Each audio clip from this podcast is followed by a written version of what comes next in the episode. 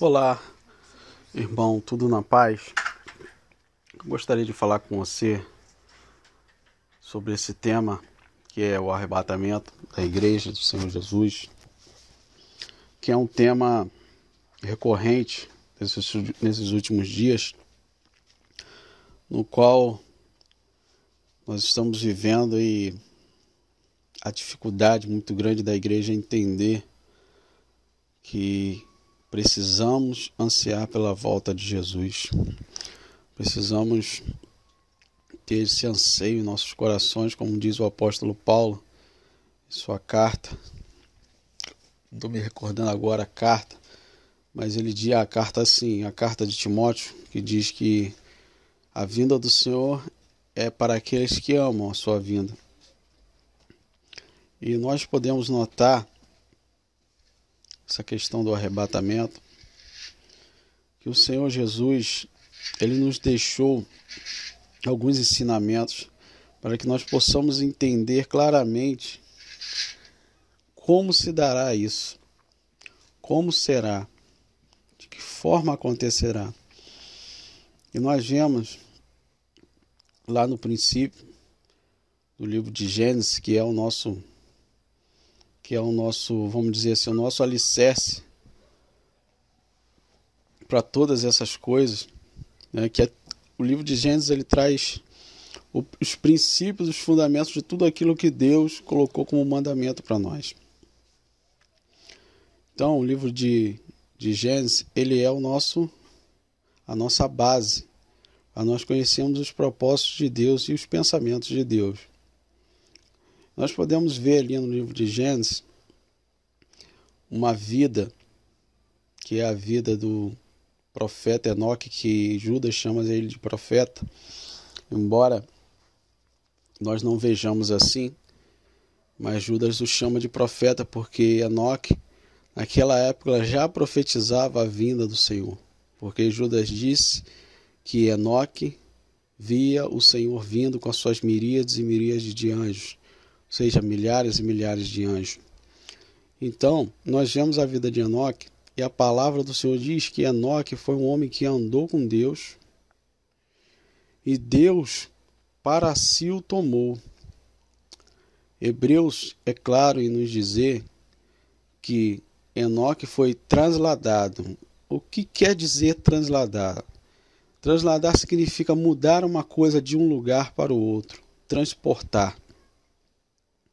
Né? E nesse sentido se encaixa o, que, o tema que nós estamos falando, que é a questão do arrebatamento. Né?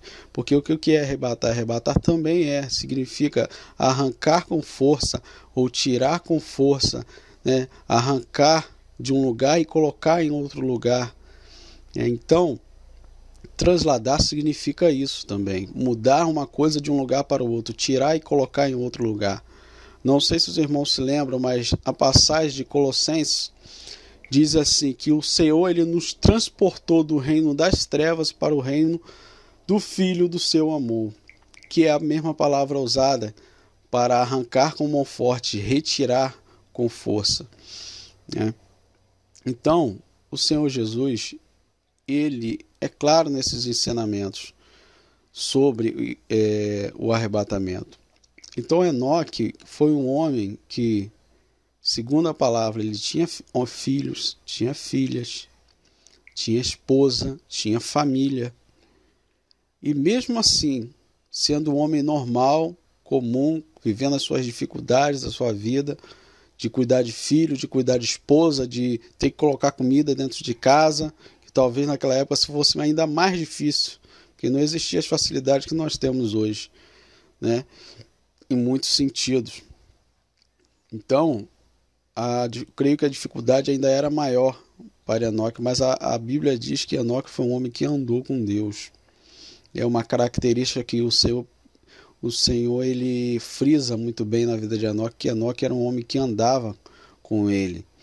É, e por isso Deus para si o tomou. É, ou seja, Deus o retirou da terra.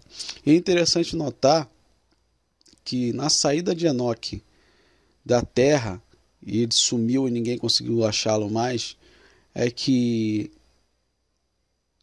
isso aconteceu com Enoque antes mesmo que viesse o dilúvio, antes mesmo que Deus viesse a destruir Sodoma e Gomorra.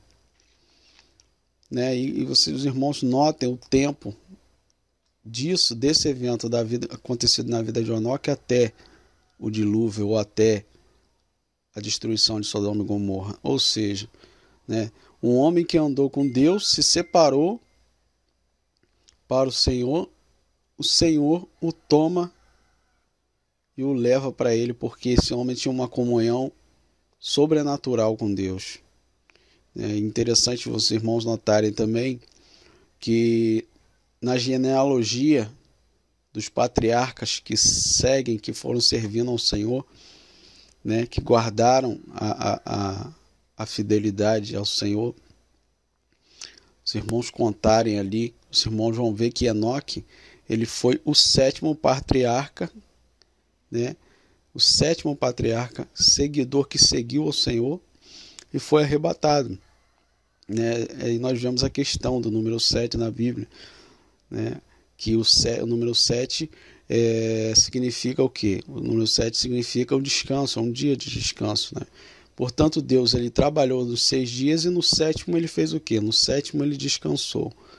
É interessante os irmãos notarem essa, essa, essa referência do arrebatamento e do número 7. Né? Então, essa é uma tipologia. O que, que é tipologia, irmão? Tipologia é quando Deus ele traz uma figura de linguagem, algo que seja que nós possamos entender, né, do que será o real, do que do que será o original. É quando Deus traz um ensinamento para nós, mostrando para nós, né, o que aquilo que vai se tornar real no futuro. Como por exemplo, fazendo um parênteses aqui, é, nós vemos ali no livro de Êxodo que Deus instituiu o cordeiro para que o povo fosse santificado. Então o povo confessava os seus pecados, impondo as mãos sobre o cordeiro, e então transferia o seu pecado para o cordeiro, e o cordeiro morria no lugar do pecador. Quando Cristo veio para cumprir o propósito de Deus, Cristo ele foi o nosso cordeiro. Por isso que João quando vê Jesus sendo batizado no Rio Jordão, ele diz assim: Eis aí o Cordeiro de Deus que tira o pecado do mundo. Então, entenderam, irmão, a questão da tipologia? Então, o que acontece? O cordeiro, no Antigo Testamento, ele era um tipo que apontava para Cristo. Então, o cordeiro, ele era o quê? Ele não poderia limpar os pecados, mas ele era o substituto do homem. Então, ele substituía. Então, quando veio Cristo Jesus, ele completou toda a obra e nele nós fomos restaurados, nós fomos restaurados a nossa comunhão com Deus. Amém? Então, voltando ao nosso assunto sobre o arrebatamento, nós podemos notar essas figuras de linguagem que a Bíblia traz para a gente. Essas figuras de linguagem que Deus traz para nos ensinar como será a sua volta, como será a sua vinda, o seu retorno. Mais à frente, os irmãos podem notar, por exemplo, na vida de Ló. Abraão estava andando com Ló, Deus chamou Abraão, né? Deus chama Abraão e Abraão o que que faz? Abraão leva Ló com ele. Deus não disse que para Abraão levar Ló com ele, mas Abraão levou. No meio do caminho, desavenças entre os servos de Abraão e os servos de Ló. É, então o que que Abraão decide? Ló, você escolhe para onde você vai. Se você for para a esquerda, eu vou para a direita. Se você for para a direita, eu vou para a esquerda. Ló, olhando as campinas de Moabe, né, avistou aquelas campinas e diz a palavra do Senhor que aqui que era um, um, como o jardim do Éden, né, que era um, um, um lugar muito aprazível, né, muito é, é, como eu posso dizer é, a vista de Ló, aos olhos de Ló, era um lugar bom para que ele pudesse ter o seu gado em melhor estado. Né? Então, aconteceu?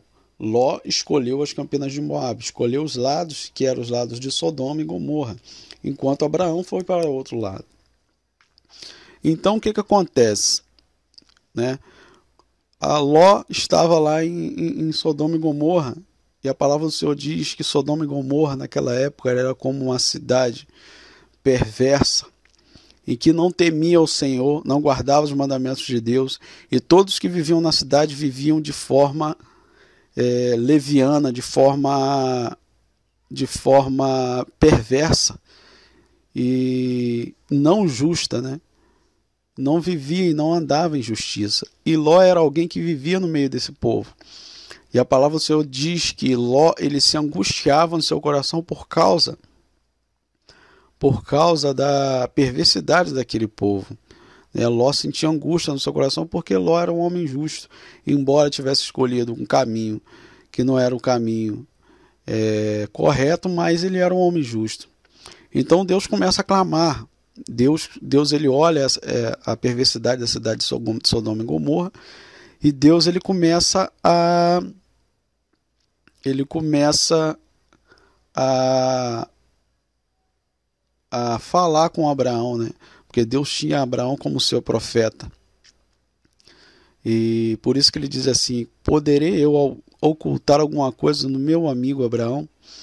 É, então, quer dizer, é, Deus ele tinha Abraão como seu profeta, como seu amigo. E, pro, e Jesus falando no Novo Testamento, ele diz o seguinte, que para o amigo a gente conta o segredo, né? E Deus ele contava os seus segredos para Abraão.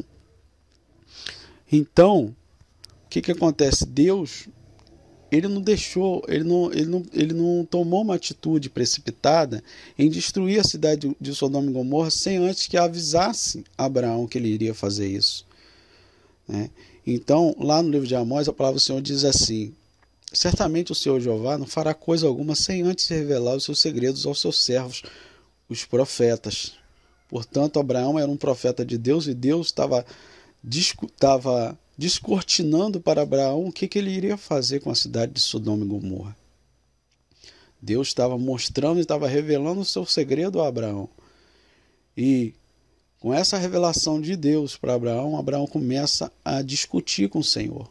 Eu digo discutir, mas não é discutir, você sabe o que eu quero dizer. Deus começa a interpelar, é, Abraão começa a interpelar o Senhor sobre Senhor, mas se naquela cidade existem 50 justos, Senhor, mas se naquela cidade existem 10 justos, se existem 30, 40 justos, o Senhor vai destruir essa cidade mesmo assim? Não, Abraão. Deus começa a falar: Abraão, se tiver 50 justos, eu não destruo a cidade.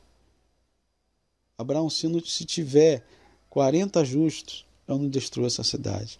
E Abraão começa ali a interceder pela cidade de Sodoma e Gomorra, embora ele não morasse em Sodoma e Gomorra. Olha só, interessante a gente notar isso. Abraão não morava na cidade de Sodoma e Gomorra, mas Abraão, como um homem de Deus, ele começa a interceder pela cidade de Sodoma e Gomorra, né? Talvez, eu não lembro se, se a palavra do Senhor diz, mas provavelmente Abraão sabia que Ló tinha ido para aquele lugar. Né? E talvez pensando em Ló, Abraão começa a interceder pela cidade de Sodoma e Gomorra. E talvez a família pensasse assim, se Ló está lá, então se Ló está lá, com certeza tem outros justos por lá também.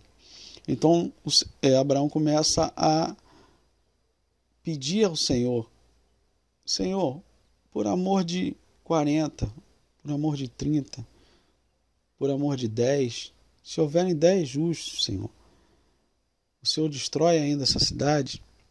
Não, Abraão, se tiver dez justos na cidade, eu não destruo a cidade.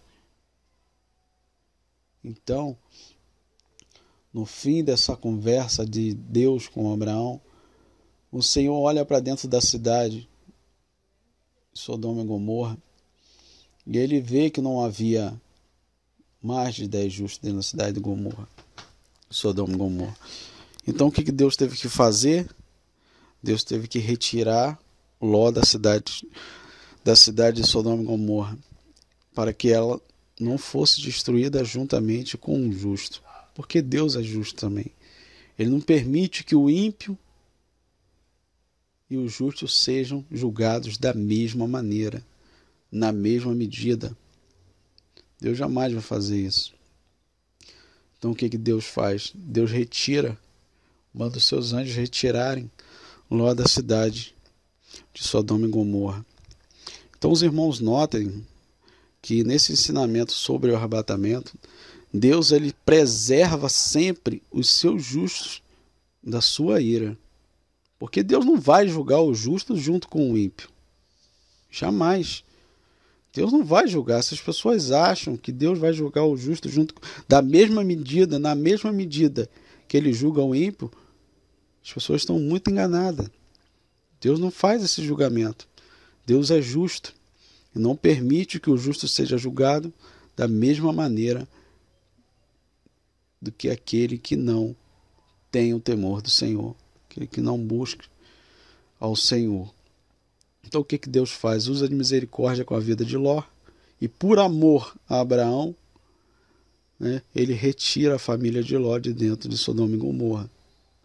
Nós podemos notar nisso né, que a, a vida de Ló foi uma vida que ele era um homem justo no seu coração, que ele se angustiava por causa das perversidades daquele povo.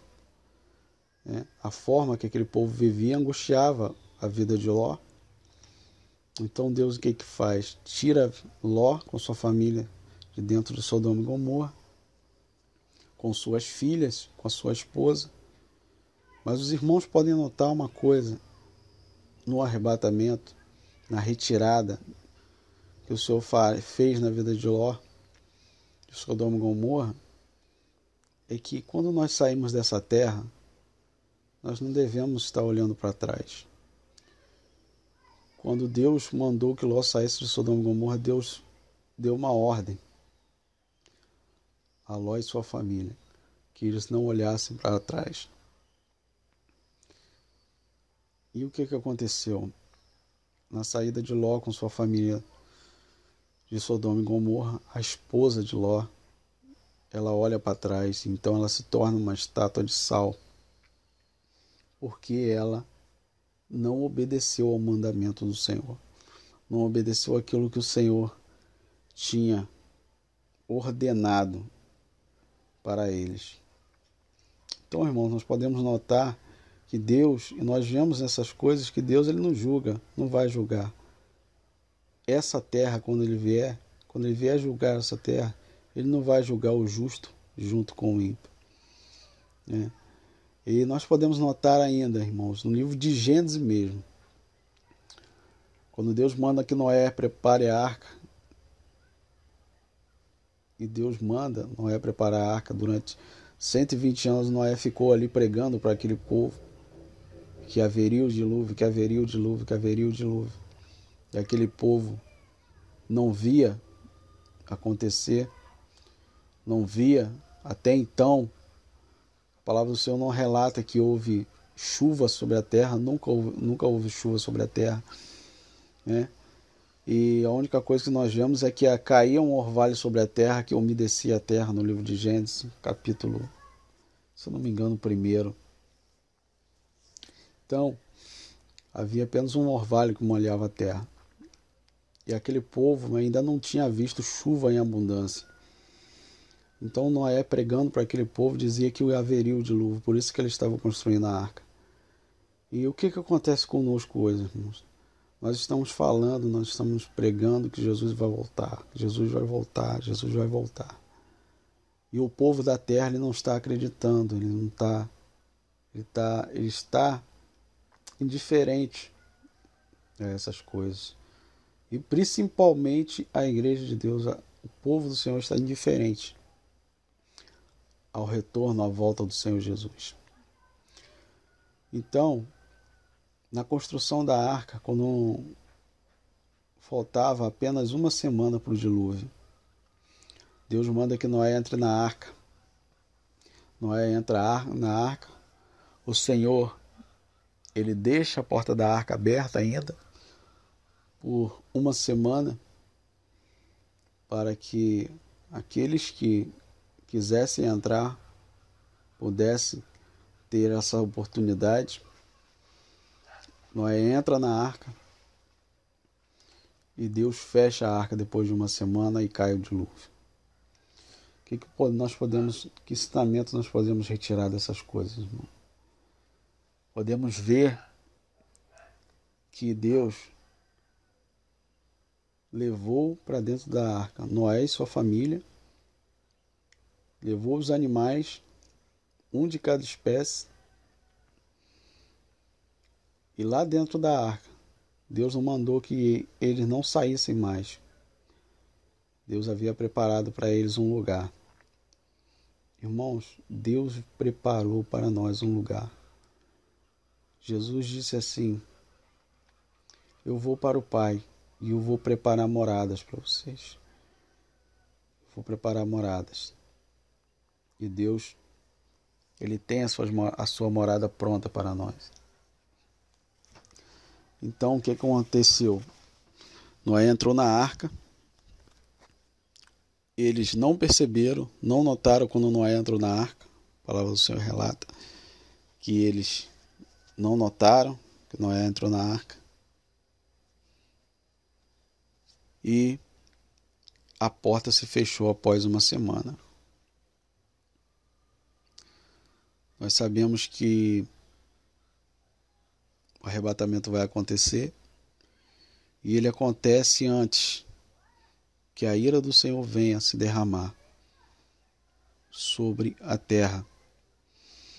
E a ira do Senhor, como nós sabemos, Deus não julga nós juntamente com o ímpio.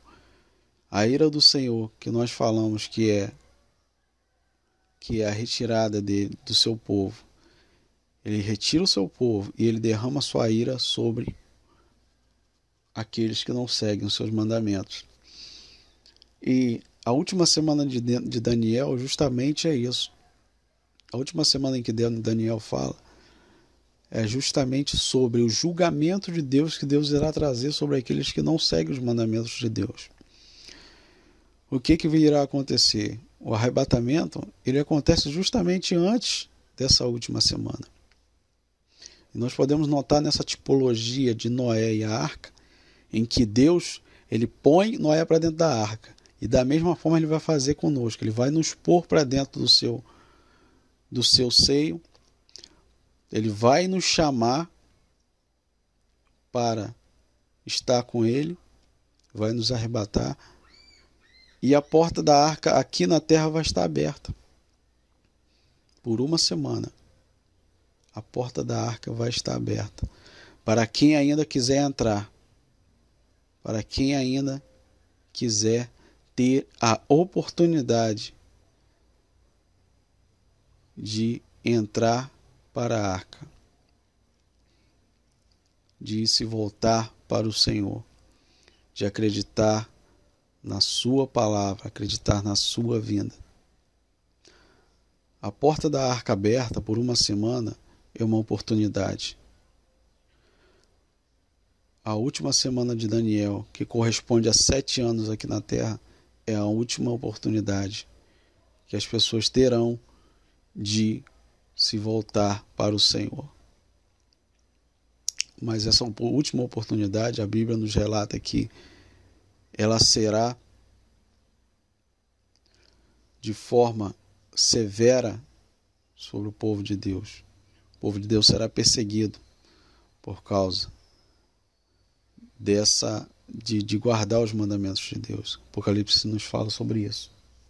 Então, irmãos, o arrebatamento ele acontece justamente antes do, do derramar dessa ira do Senhor sobre os ímpios, sobre aqueles que não guardaram os seus mandamentos. Né? Isso inclui a igreja que se torna indiferente nesse tempo. Inclui esse povo que se tornou indiferente durante essa caminhada que nós estamos tendo agora até a vinda do Senhor. Se aqueles que, aqueles que não acreditarem, aqueles que não guardarem os mandamentos de Deus agora, eles vão passar por essa última semana. Essa semana ainda que eles vão ter, terão essa oportunidade de entrar pelas portas, pela porta que o Senhor deixou ainda aberta para eles. Então isso é arrebatamento, irmãos. Deus ele nos, ele nos livra da ira como ele diz em Apocalipse 3:10, como ele fala em Tessalonicenses, ele nos livra da ira antes que ela aconteça. Por quê? Porque nós preservamos, nós guardamos os mandamentos de Deus. Interessante notar que no arrebatamento, Deus ele trata com pessoas vivas, as pessoas que estão vivas aqui na terra e as pessoas que estão mortas, as pessoas que já morreram em Cristo Jesus, que já estão com suas almas presentes lá no Senhor. E os seus corpos estão enterrados aqui na terra. É interessante notar lá no livro de Gênesis, que Gênesis nos traz ensinamento sobre tudo. Sobre todo o princípio de Deus, Gênesis tem um, tem um ensinamento. Então, nós vemos lá quando José estava no Egito, e José passou anos no Egito, governador do Egito. Deus fez uma promessa ao povo de Israel, fez uma promessa a Abraão dizendo que depois de 400 anos ou de 430 anos, Deus iria tirar o povo do Egito com mão forte, como fez, né? que é a mesma palavra usada, arrancar com mão forte, retirar com mão forte. Deus fez isso com o povo de Israel no Egito. Ele retirou o povo com mão forte, porque ele teve que fazer isso. Deus teve que abater todos os principados do Egito para poder retirar o, o seu povo dali. E José, no final da sua vida, ele fez uma observação ao povo, fez um pedido. E quando ele morresse, fosse enterrado ali no Egito, e quando o povo e quando Deus fosse cumprir a sua promessa, que fez a Abraão de retirar o povo do Egito, que eles levassem, é, José fez esse pedido, que eles levassem os seus ossos, não deixassem os seus ossos no Egito. Irmãos, o que que isso tem como ensinamento para nós? Deus está nos ensinando que quando Ele nos tirar dessa terra, não importa se você está vivo, se você está morto, se você. Não importa. Você é um santo de Deus, você é separado por Deus, você foi selado pelo Espírito Santo da promessa, como diz o livro de Efésios, você foi selado pelo Senhor. Então, se você morrer, você tem um selo de Deus, Deus vai vir e vai te retirar. Vai retirar, não vai deixar nem os seus ossos. E a palavra do Senhor diz no livro de Tessalonicenses 4 que quando o arrebatamento acontecer, o Senhor vai nos chamar dos ares, ele não vai vir à terra. O Senhor vai nos chamar lá dos ares. E quando ele nos chamar, a palavra do Senhor diz que de forma nenhuma nós vamos, nós que estivermos vivos, nós vamos ser arrebatados primeiros do que aqueles que já estão mortos. Aqueles que já estão mortos, quero que vocês entendam isso. Pessoas que já morreram, as pessoas que já morreram em Cristo Jesus, as suas almas estão com o Senhor. Vamos fazer separação entre nisso. As suas almas já estão com o Senhor. O que acontece com os seus corpos é que seus ossos estão aqui na terra, estão no pó. Então acontece, quando o arrebatamento acontecer, nós que estivermos vivos, aqueles que estiverem vivos até a vinda do Senhor, eles de forma nenhuma, Paulo está dizendo, de forma nenhuma nós vamos sair primeiro.